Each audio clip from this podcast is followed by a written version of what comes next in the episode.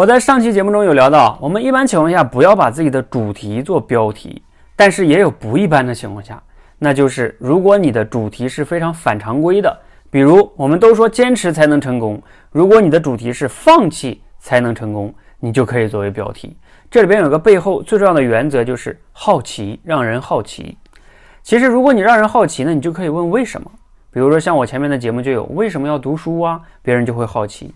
还有其他的让人们好奇的标题啊，比如说我们都知道的电影《这个杀手不太冷》，还有我不是药神等等等等。你你看了会不会说，哎，他他要讲什么呢？你有些好奇，对，让别人好奇，他别人才能打开想去了解你的内容。